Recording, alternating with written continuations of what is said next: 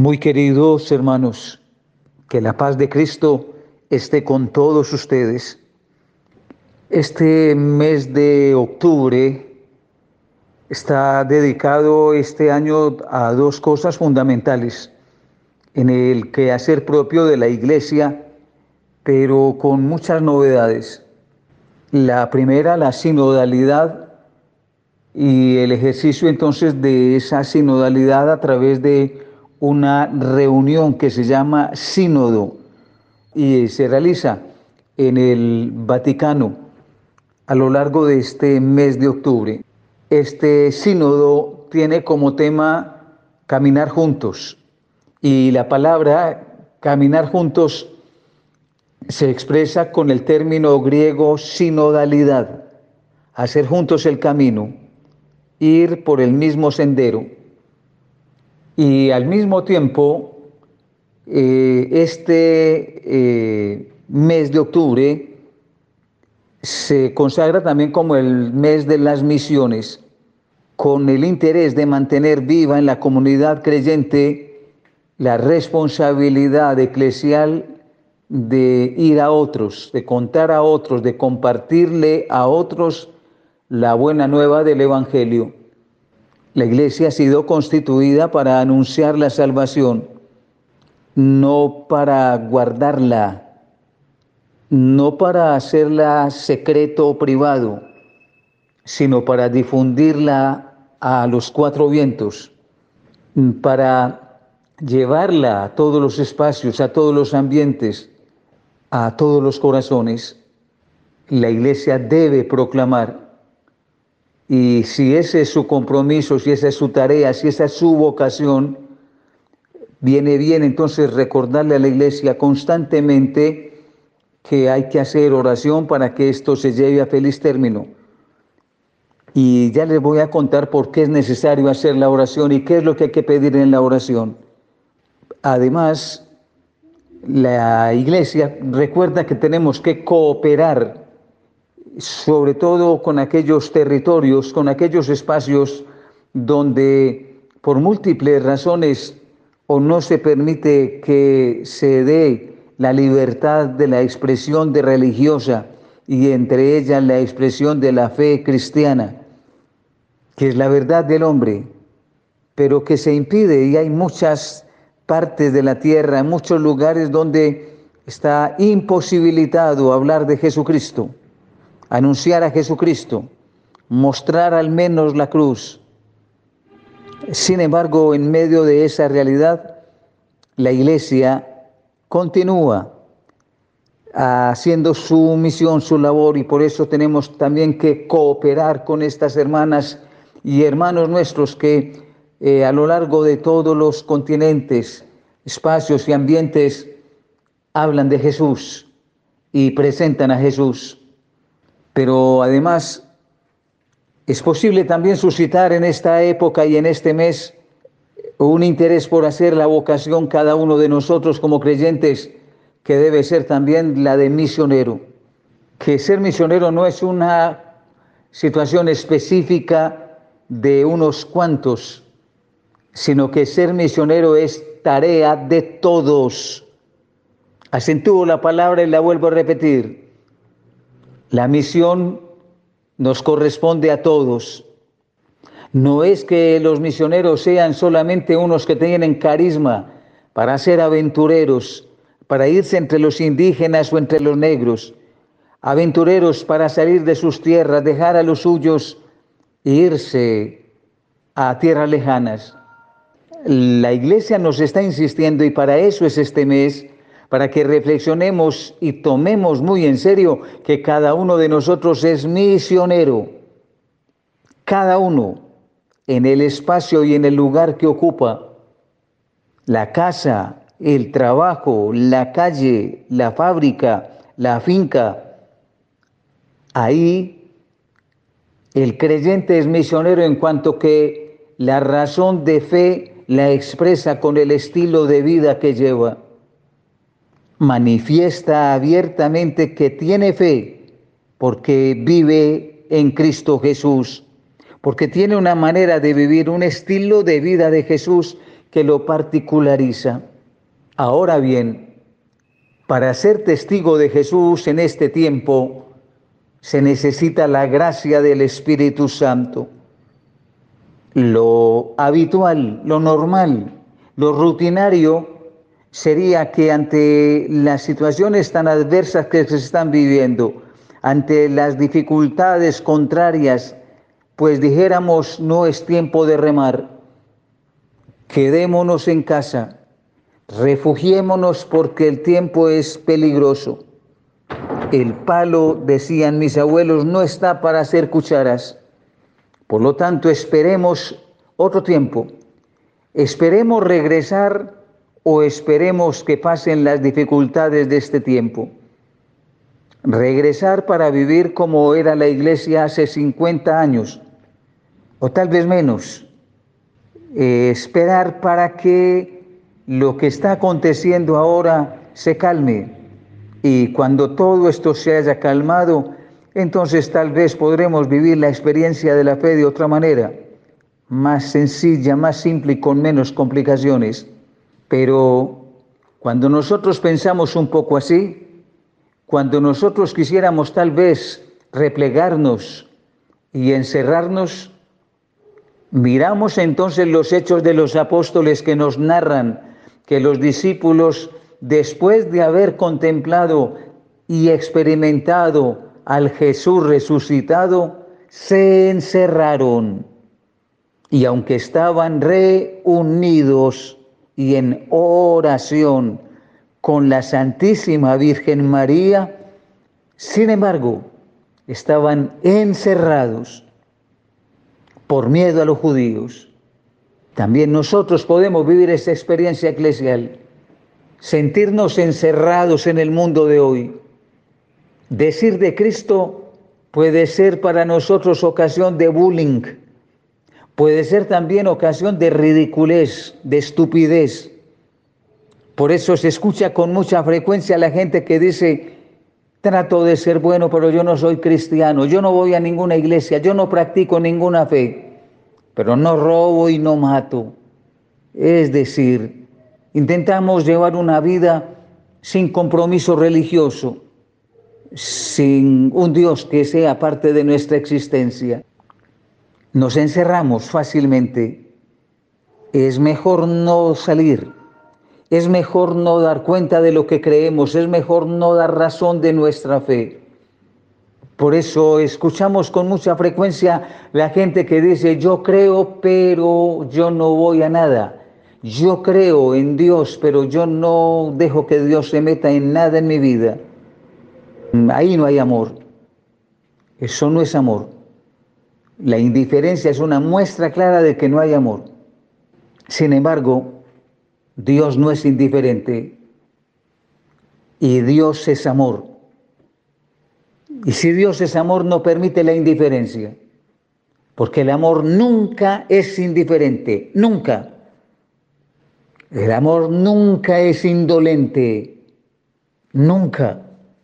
Por eso una persona cuando ama a otra le duele y Dios siente amor por nosotros. A Dios le duele. Y mientras el hombre está encerrado, Dios está actuando. Y mientras el hombre tiene las puertas cerradas, Dios está en la calle.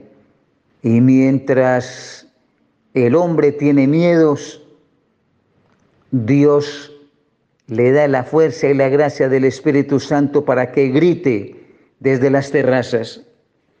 Pues bien, hablando del tema de las misiones, Dios ha dotado entonces también a la iglesia del Espíritu Santo que suscita en el corazón el ardor, sí, el ardor misionero.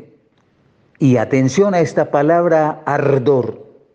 Ardor viene de arder. Y arder se aplica tanto para la leña cuando se le prende fuego. Decían los abuelos de nosotros, esa leña está ardiendo, está seca, está preparada pero cuando la leña estaba mojada, resultaba mala leña, echaba mucho humo y no ardía. Está mojada, no sirve para leña, no arde. A ver, a ver, hermanas y hermanos, ustedes que me están escuchando, cuando estamos hablando de ardor misionero, ¿estamos diciendo que hay algo apagado? ¿Estamos hablando de leña que no sirve? ¿O para arder qué se necesita? ¿Cuáles son los requisitos para que arda? ¿Y qué significa arder? Pues bien, arder también significa para nosotros una herida cuando se le pone alcohol, cuando se le pone sal, cuando se le pone mertiolate, arde. Se siente entonces calor, se siente fuego, se siente que está causando efecto lo que nos hemos echado sobre la herida. Y en el lenguaje común la gente dice es que me está ardiendo, estoy sintiendo. Por lo tanto, ardor es el que siente. Ardor es una manera de sentir, no es indiferencia. Al hablar de ardor misionero, estamos entonces relacionando algo que es propio de los creyentes. Ardor significa fuego, ardor significa capacidad de sentir, ardor significa sensibilidad, ardor significa amor.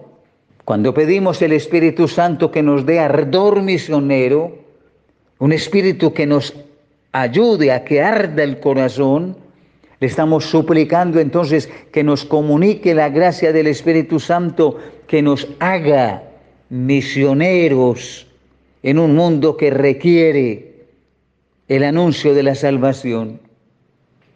La gente está hastiada, molesta, incómoda consigo mismo.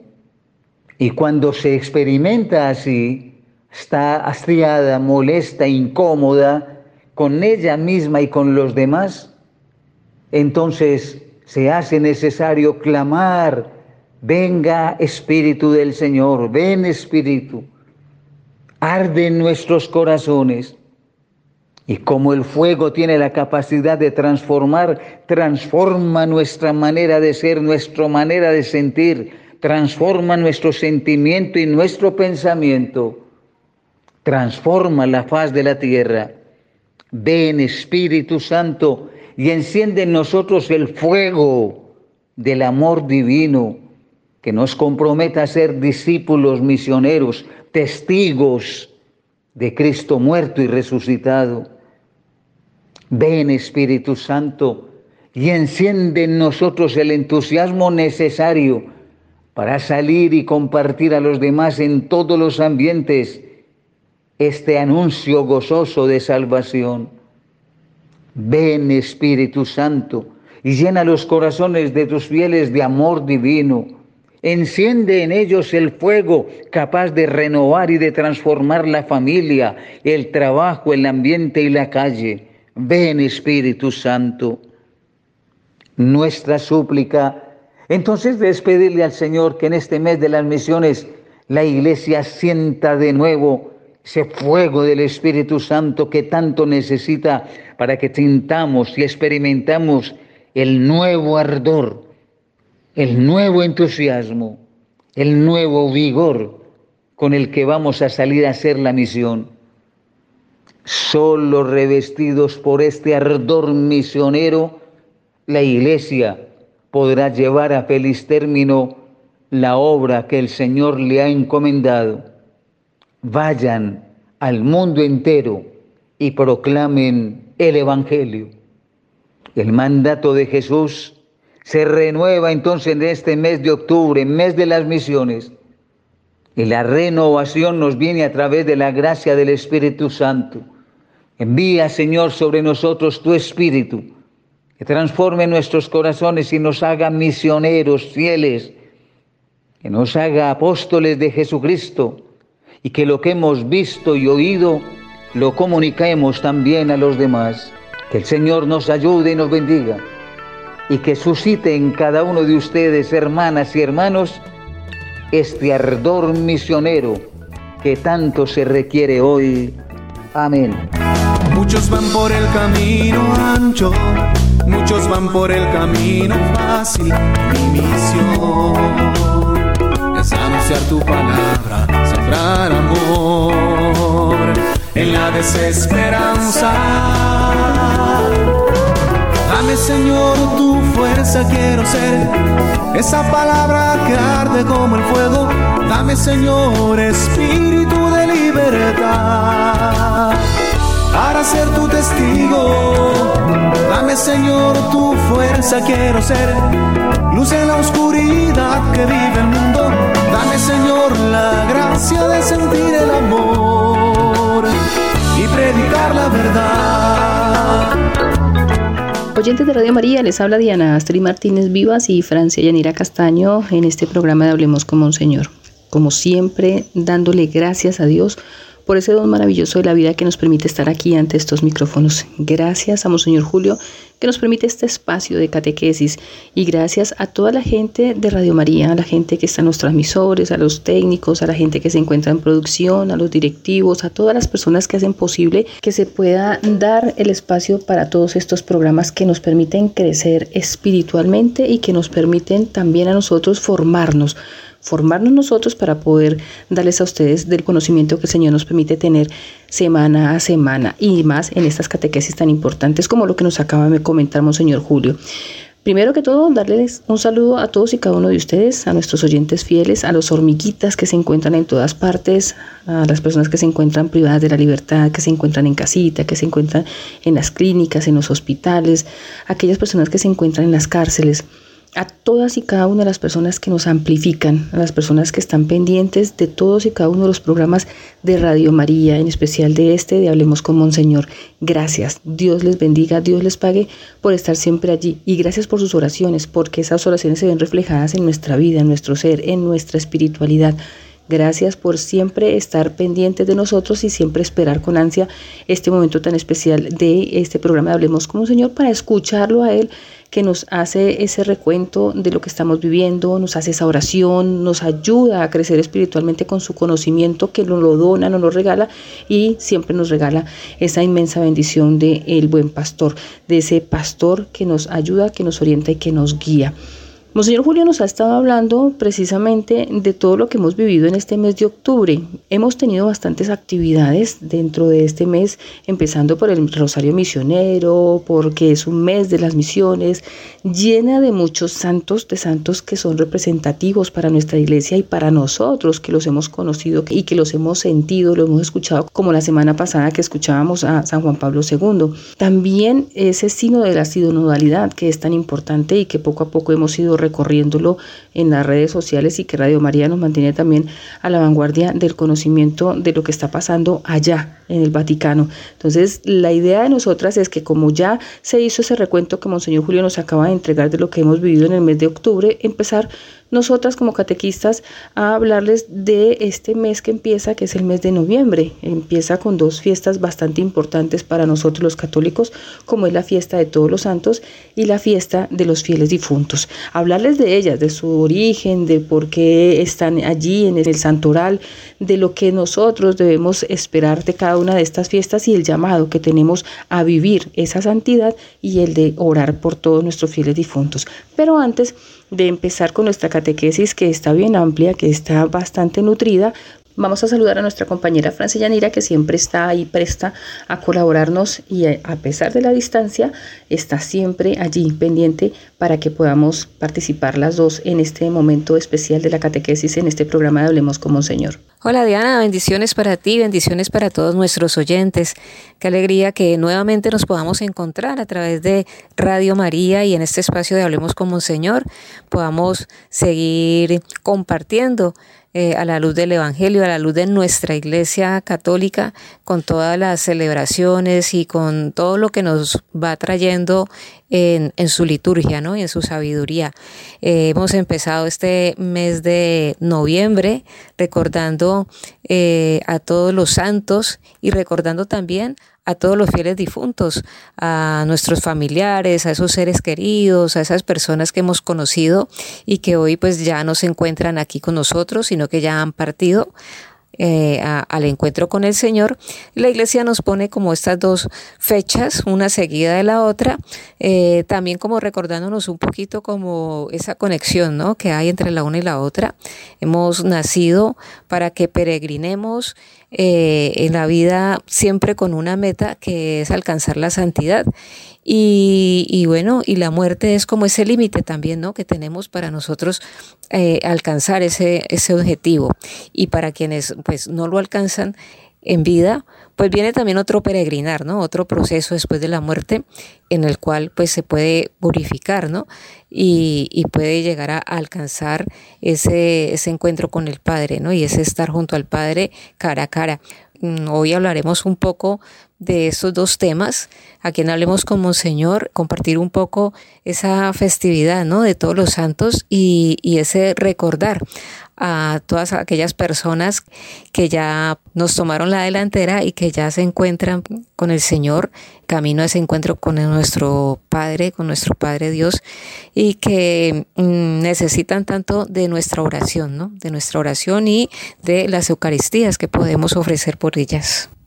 Así es, Francia. La Iglesia nos ha dado unas herramientas grandísimas, unas herramientas importantes para nosotros también trabajarlas aquí. El poder nosotros peregrinar hacia esa santidad de la que tú nos hablas, ese peregrinaje para la búsqueda de algo que se nos ha mandado, que se nos ha confiado, que el mismo Jesús nos lo dijo en Mateo, que teníamos que buscar esa santidad y que es importante para nosotros trabajarla aquí, en esta tierra, en este peregrinar que tenemos nosotros en este momento. También es importante recordar que estas dos fiestas están enmarcadas como en un ambiente medio oscuro, que es esa fiesta que tenemos, la que es llamada la fiesta del Halloween, que nosotros tenemos que también aprender a manejar las diferentes situaciones por las que pasa eh, la sociedad, por las que pasa nuestra cultura, por las que pasa el mundo. Ese Halloween que es Hallow, que significa santo, y Vin, que significa víspera, o sea, la víspera de los santos, es que esa fiesta, ese 31 de octubre, siempre era como el hacer oración, hacer las vigilias para trabajar en lo que era la víspera de la fiesta de todos los santos. Entonces nosotros tenemos que aprender a cómo eh, vivía culturalmente en la antigüedad. Recordemos el momento de la cruz. Cuando vivía Jesús, la cruz era un signo de maldición. Ahí se pagaba lo peor, era para la gente más mala, pero llegó el momento en el que Jesús murió en la cruz y redimió. ¿sí? La iglesia se ha encargado de redimir ese tipo de situaciones culturales que nosotros podamos a través de una actividad cultural pagana, podamos también en la iglesia redimir esas situaciones para volverlas una vocación para poder evangelizar y para poder colocar allí la experiencia de vida de Jesucristo, que es lo que nosotros hacemos con la fiesta de todos los santos y la fiesta de los fieles difuntos, que es tan primordial, tan importante para todos nosotros. Tenemos que aprender a que esas temáticas de terror, de brujas, de oscuridad, de cosas que se viven cada año, aprendamos a vivirlas de una manera diferente, redimirlas en nuestro corazón y en nuestra mente para no sufrir tanto, sabiendo que hay situaciones complejas que se viven, pero nosotros en, ese acto de redimir las situaciones podemos es orar para que a partir de que esos santos que están ya en los altares nos ayuden a que esas situaciones culturales y oscuras que se viven previo a la fiesta de todos los santos pueda el Señor llegar a poner luz en esa oscuridad en la que se vive. Yo pido al Señor cada año que esos momentos de oscuridad, que eso que utiliza el tentador para hacer mal, para obrar el mal en diferentes actividades, en diferentes situaciones y empleando a los seres humanos para que inciten al mal, que eso eh, vaya diluyéndose en el tiempo a través de la oración que nosotros podamos estar haciendo con todos los santos que nos acompañan y con lo que el Señor nos da a nosotros en el poder de la oración, que el Espíritu Santo nos ilumine para que en el tiempo se vaya diluyendo y pueda siempre eh, prevalecer más la luz que la oscuridad y que llegara un momento en el que solamente se celebre el Día de Todos los Santos y no tengamos que estar escondiendo a nuestros niños y no tendremos que estar buscando a toda hora como sometiéndonos ante la oscuridad cuando sabemos que nosotros somos poseedores de la luz porque estamos con Cristo. Estas dos fiestas son las que nosotros vamos a hablar el día de hoy y me permito darle los micrófonos a Francia para que ella nos hable de esa fiesta importantísima que es la fiesta de todos los santos. Me parece que es importante saber de dónde viene, qué es lo que nos pide pide el Señor y cómo trabajar en esa santidad para que nosotros podamos desde nuestra vida, de nuestro diario vivir, desde nuestra cotidianidad, empezar a buscar esa santidad. Como ejemplo que tuvimos de Carlo Acuti, que es el más reciente, nosotros podamos vivir esa santidad aquí, desde lo humanamente posible y desde nuestras debilidades, trabajar en esa santidad. Si has renunciado todo sin renunciar a ti mismo. Realidad, hermano, no has renunciado a nada.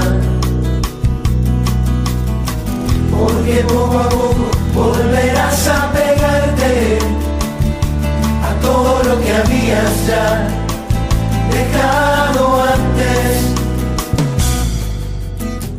Si dejaste tu casa y te alejaste de muchos lugares,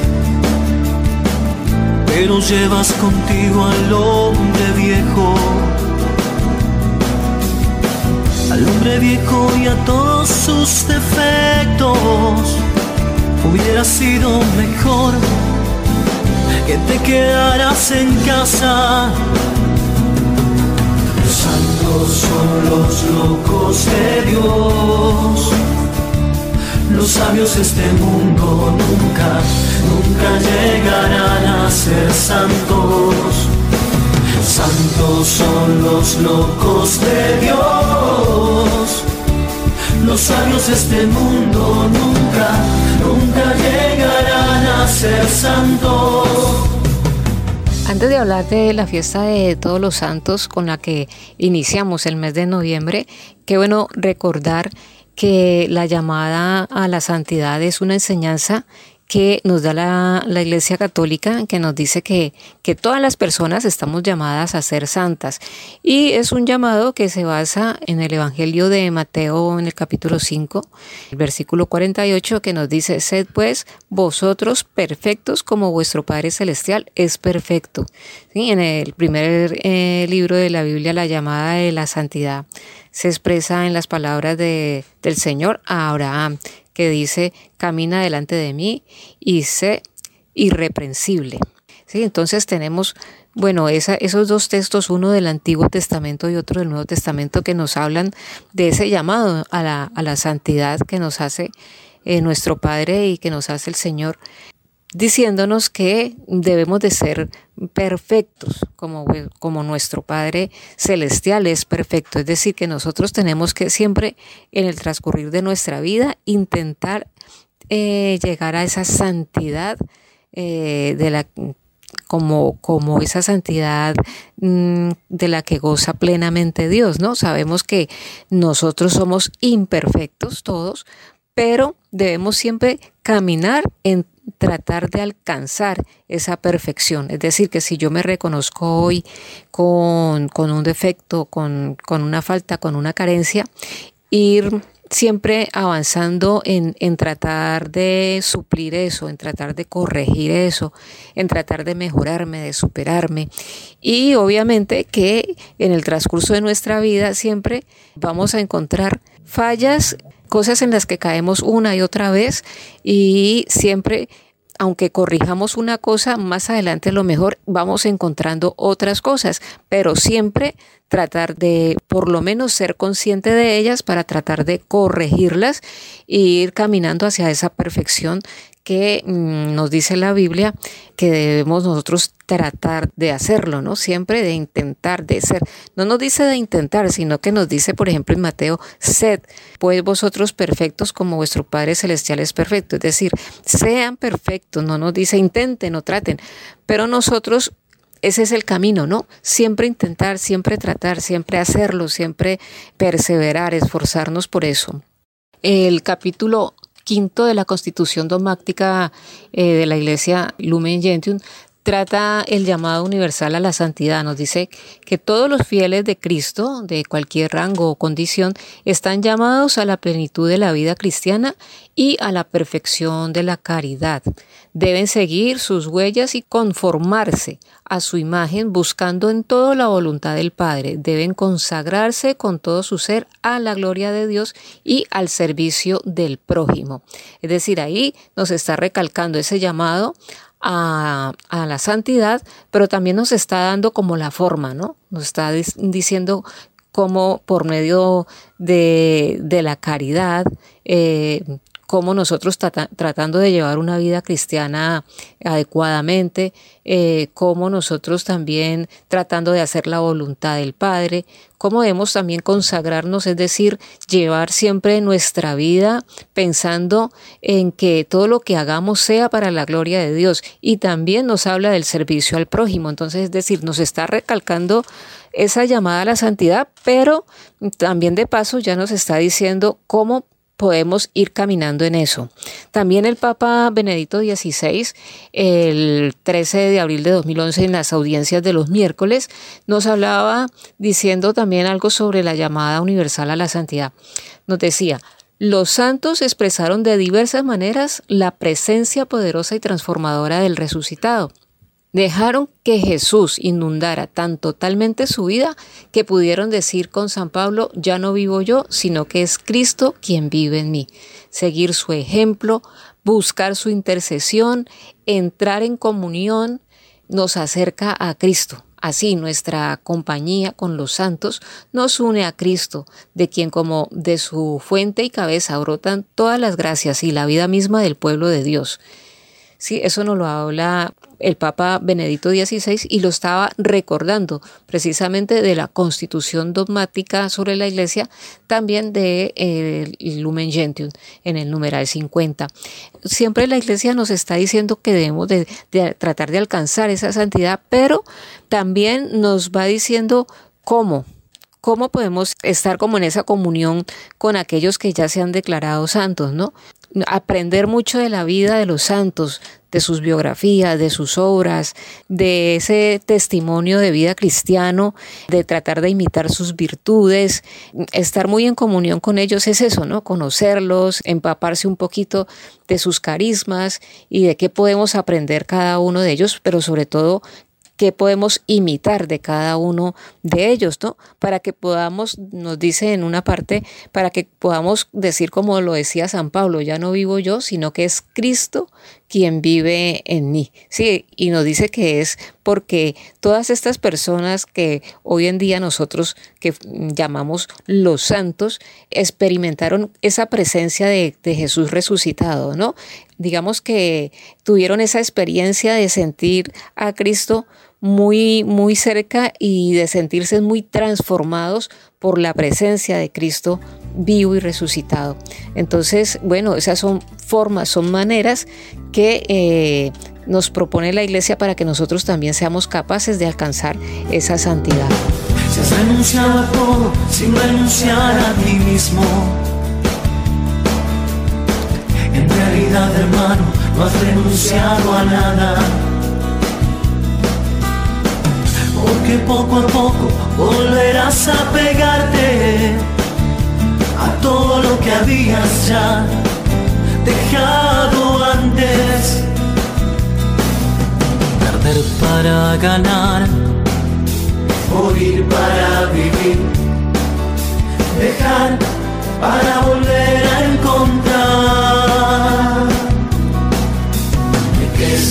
pobreza reproche o elogio, gloria, gloria o deshonor.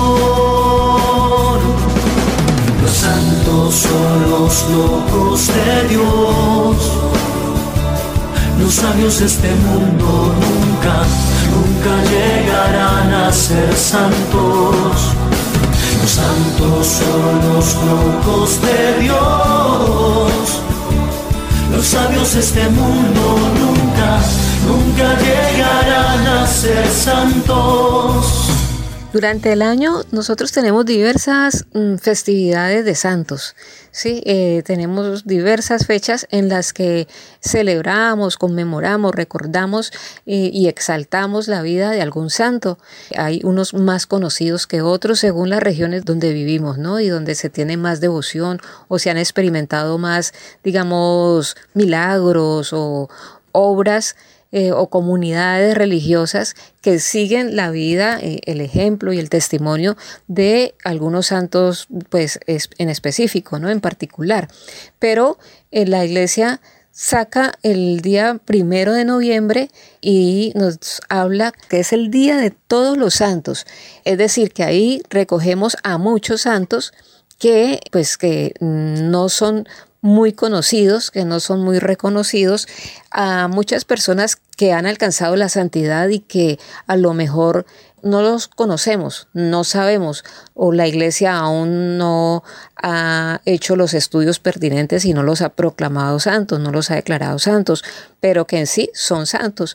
Muchos de ellos han alcanzado su santidad en vida y muchos otros han alcanzado la santidad porque han pasado ya por el purgatorio y se han santificado allí totalmente, es decir, han purgado, han limpiado ya todo mal de su ser y por tanto pues ya se han santificado totalmente, sí, han obtenido esa visión beatífica y gozan de la vida eterna en la presencia de Dios.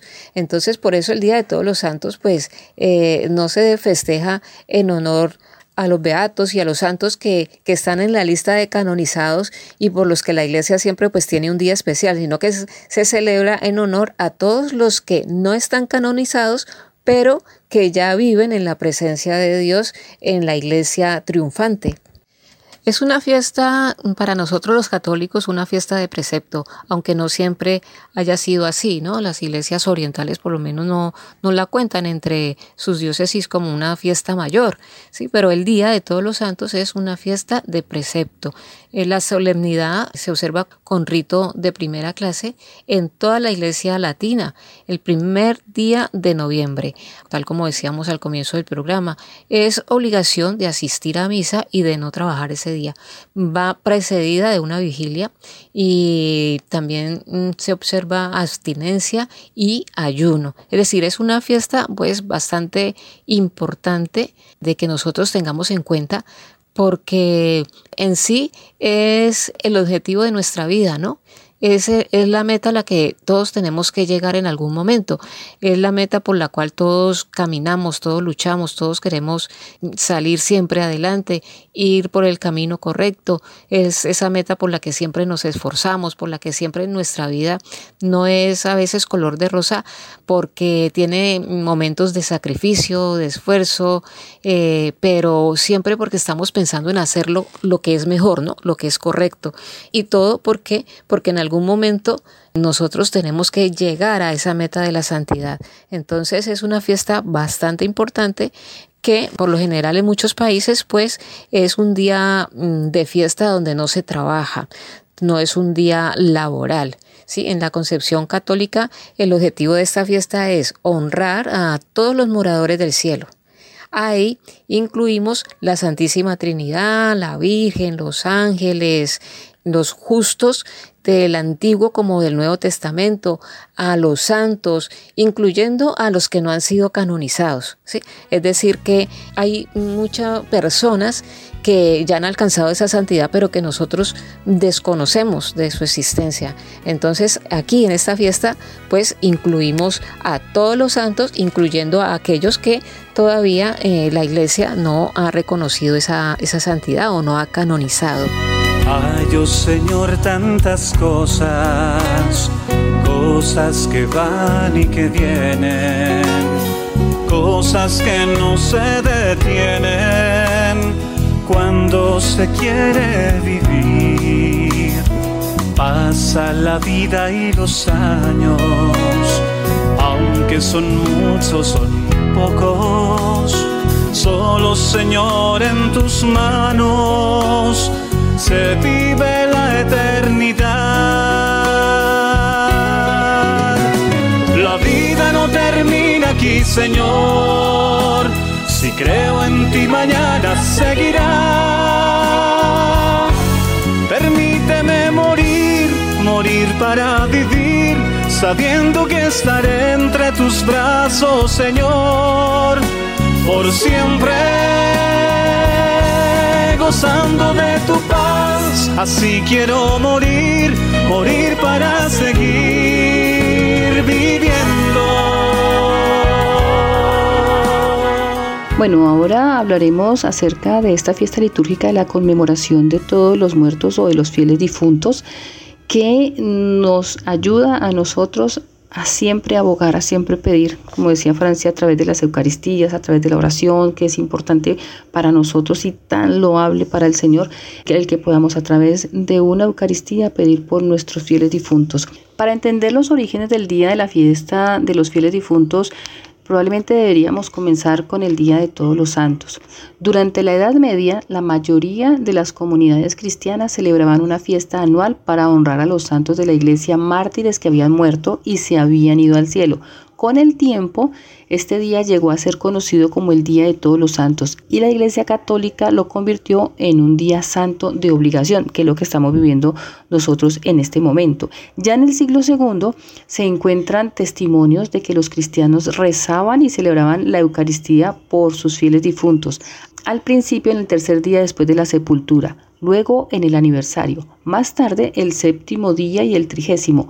En el año 998 el abad Odildón de Cluny hizo obligatoria la conmemoración de los difuntos el 2 de noviembre en todos los monasterios a él sometidos. Y ya en 1915 el Papa Benedicto XV concedió a todos los sacerdotes el derecho a celebrar tres misas en este día, con la condición de que una de las tres misas se aplique libremente con la posibilidad de recibir una oferta. La segunda misa, sin ninguna oferta, se dedique a todos los fieles difuntos y la tercera se celebre según la intención del sumo pontífice. La liturgia propone varias misas para este día, todas ellas orientadas a resaltar el misterio pascual, la victoria de Jesús sobre el pecado y la muerte. En la conmemoración de este día, de la fiesta de todos los fieles difuntos, recordamos y rezamos por todos aquellos que se nos han adelantado, que ya han partido de la casa del Padre y que ahora están en el purgatorio. Las almas del purgatorio que aún no están purificadas podrán ir al cielo. Eso nos lo dice el Catecismo de la Iglesia Católica en el numeral 1030 o 1030. Ahí se nos dice que los que mueren en la gracia, ahí se nos dice que los que mueren en la gracia y en la amistad con Dios, pero imperfectamente purificados, aunque están seguros de su eterna salvación, sufren después de su muerte una purificación a fin de obtener la santidad necesaria para entrar en la alegría del cielo. Recordemos Catecismo de la Iglesia Católica numeral 1030.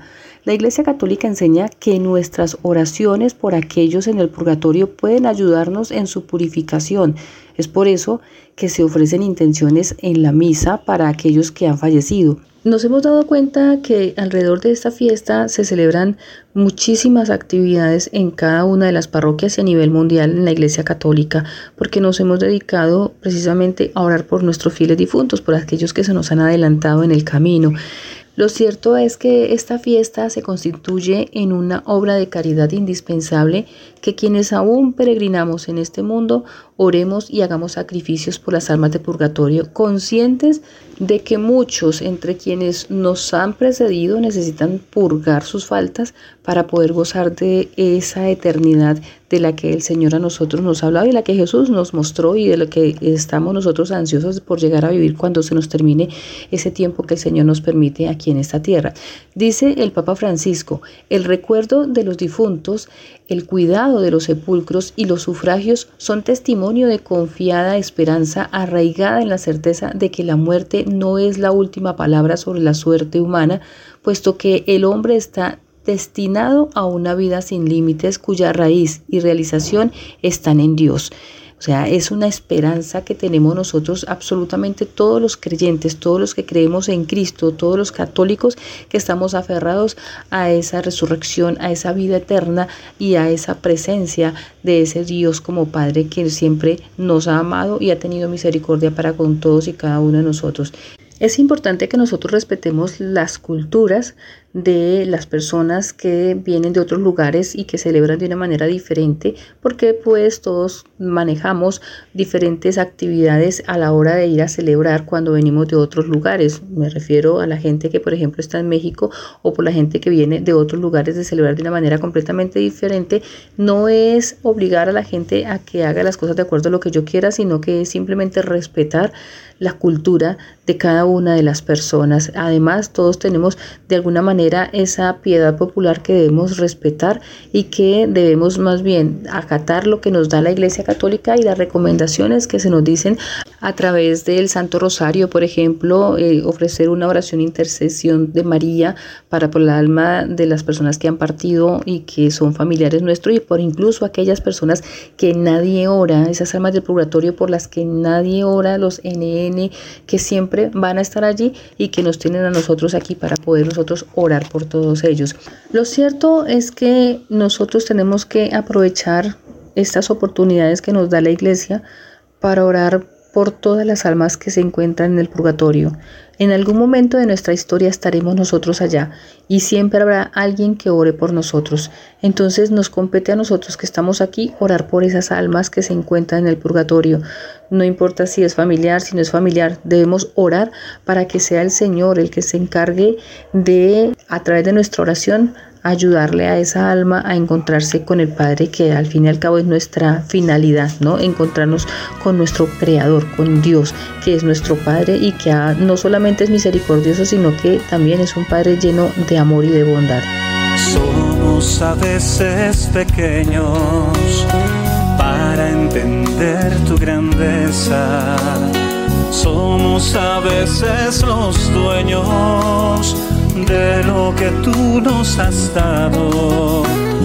Con mucho esfuerzo aceptamos que como todo en el mundo, también debemos pasar para habitar otro mundo.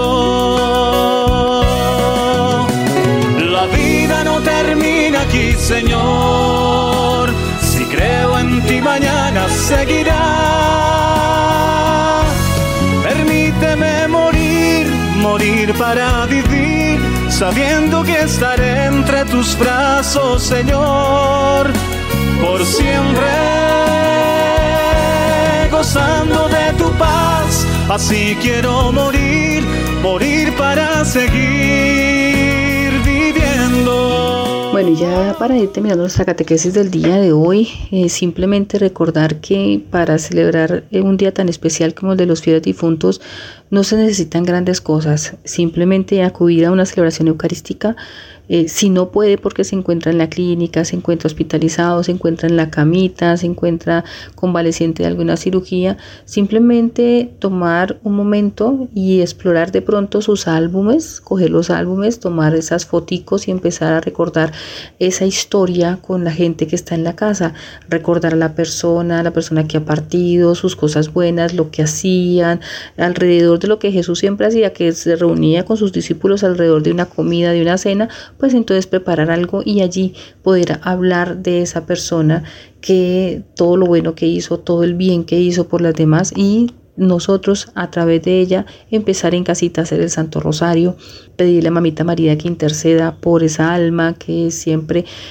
la tenga en cuenta, empezar nosotros mismos, cada uno darnos cuenta que en este momento estamos peregrinando y que en algún momento estaremos allá y que nos compete unirnos en oración para que esa persona pueda pasar a la santidad, a que se encuentre directamente con el Señor. Hay personas que de pronto pueden desplazarse, irse al cementerio, organizar la tumba, colocarle flores, decorarla. Hay diferentes actividades, todas ellas se deben respetar y cada persona piensa de una manera diferente y actúa de una manera diferente. El respeto por lo que yo estoy celebrando o por lo que estoy viviendo se tiene que ver en toda persona, se tiene que vivir en toda persona. No podemos obligar a una persona a hacer lo que yo quiera, sino que cada persona siente su dolor y trabaja de una manera su dolor y puede asimilarlo de una manera diferente y sana de manera diferente. Entonces simplemente pedirle a Dios que nos ilumine cada año que tenemos esta celebración, a que nos ayude a ser cada día mejores cristianos y que no solamente eh, nos ocupemos un solo día de rezar por los fieles difuntos, sino que oremos todos los días por las almas del purgatorio. Porque son muchas y están allí y necesitan pasar al encuentro con el Señor. Esperamos que esta catequesis les haya sido de su completo agrado. Para nosotras, como siempre, ha sido un oasis eh, en ese desierto que a veces vivimos nosotros mismos en cuanto a la falta de conocimiento de las actividades cristianas de nuestra iglesia y de las litúrgicas que tenemos dentro de nuestra iglesia y esto es una oportunidad para aprender. Gracias a todos y cada uno de ustedes y nos encontramos, si el Señor lo permite, en un próximo programa. Los dejamos en este momento con Monseñor Julio. Gracias, mis queridas hermanas y hermanos, por su amable sintonía. Ruego a Dios que en el mes de las misiones y en el mes del sínodo, el Espíritu Santo se derrame abundantemente en ustedes, en nosotros y en la iglesia. Que venga ese Espíritu Santo, que transforme nuestros corazones, que construya comunión, y que nos ayude a vivir en solidaridad con los más necesitados. Unidos en oraciones, rogamos al Señor nos dé la gracia de encontrarnos aquí mismo la próxima semana, Dios mediante. Gracias por su amable sintonía. Le doy la bendición en el nombre del Padre y del Hijo y del Espíritu Santo. Amén.